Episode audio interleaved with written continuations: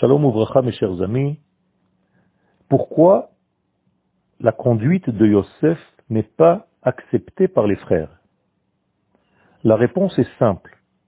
Un véritable dirigeant doit être un homme qui englobe toutes les parcelles de l'existence, tous les trésors de la vie doivent être sous sa direction.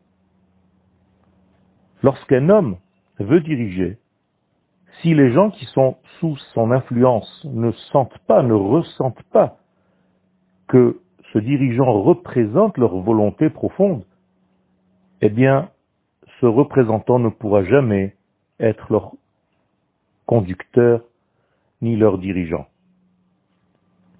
C'est lorsque le dirigeant comprend et pénètre à l'intérieur de l'âme des gens qui sont dirigés par lui, qu'il sait lire leur volonté et qu'il sait expliquer sa conduite dans le monde, que les choses sont acceptées. Les frères ne reçoivent pas la royauté de Yosef parce que pour l'instant Yosef ne représente pas ce qu'ils veulent dans la réalité. Yosef n'est pas le représentant de leurs idéaux.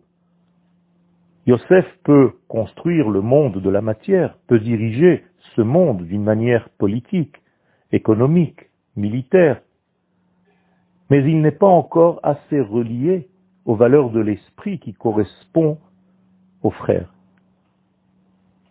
Yosef est un sadique qui arrive à diriger ce monde avec la droiture divine, mais il manque encore à ce stade-là de l'histoire cette facette qui lui permet d'être relié au monde supérieur. Et donc il ne peut pas être accepté par les frères. De l'autre côté, Yehuda lui aussi, qui dirige les autres frères, n'est pas encore véritablement le dirigeant ultimatif. Pourquoi? Ben, Tout simplement parce que Yehuda, lui non plus, n'a pas la force de Yosef. Yehuda représente le monde de l'esprit, le monde de l'âme, les idéaux, les valeurs absolues de l'éternel. Le problème, c'est que la parcelle, la partie qui correspond à Yosef Hatzadik n'est pas encore dévoilée chez Yehuda. Et donc, il ne peut pas, lui non plus, régner. Cette association entre les forces de l'esprit et les forces de la matière ne seront révélées qu'au temps de David Amelech, du roi David. Là-bas, il y aura une union de ces deux forces, la force de l'esprit et la capacité à diriger la matière et le monde politique. C'est ce qu'on appelle Mashiach ben David, qui englobe ces deux côtés. Donc pour l'instant, ni l'un ni l'autre n'ont les forces nécessaires pour devenir roi d'Israël. Il faut apparemment l'union de ces deux forces. Yosef et Yehuda doivent faire la paix entre eux pour avoir une royauté complète. Alors pourquoi Yosef pour l'instant est le roi effectif en Égypte? Mais tout simplement parce que dans l'ordre des choses, la construction de la matière précède à l'édifice de l'esprit.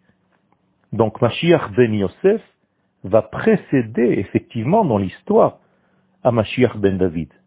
Mashiach ben Yosef prépare le terrain pour Mashiach ben David. Mais en fin de compte, il faut que les deux forces s'unissent pour que le royaume d'Israël puisse réellement être révélé sur terre. Ce royaume qui va être le trait d'union entre l'esprit et la matière et qui va donc représentant représenter l'éternel, l'éternité, Akadosh Baruchou, dans ce monde. Le royaume d'Israël n'est pas un royaume humain, c'est un royaume qui révèle les valeurs du divin. Il faut donc une union entre l'esprit et la matière, entre l'âme et le corps, entre Yehuda et Yosef. Lorsque le jour arrivera et Yehuda et Yosef feront la paix entre eux, eh bien il y aura le début du royaume d'Israël c'est ce que nous attendons tous en la personne du roi Mashiach, qui aura en lui et les forces de Yehuda et les forces de Yosef. Bonne journée.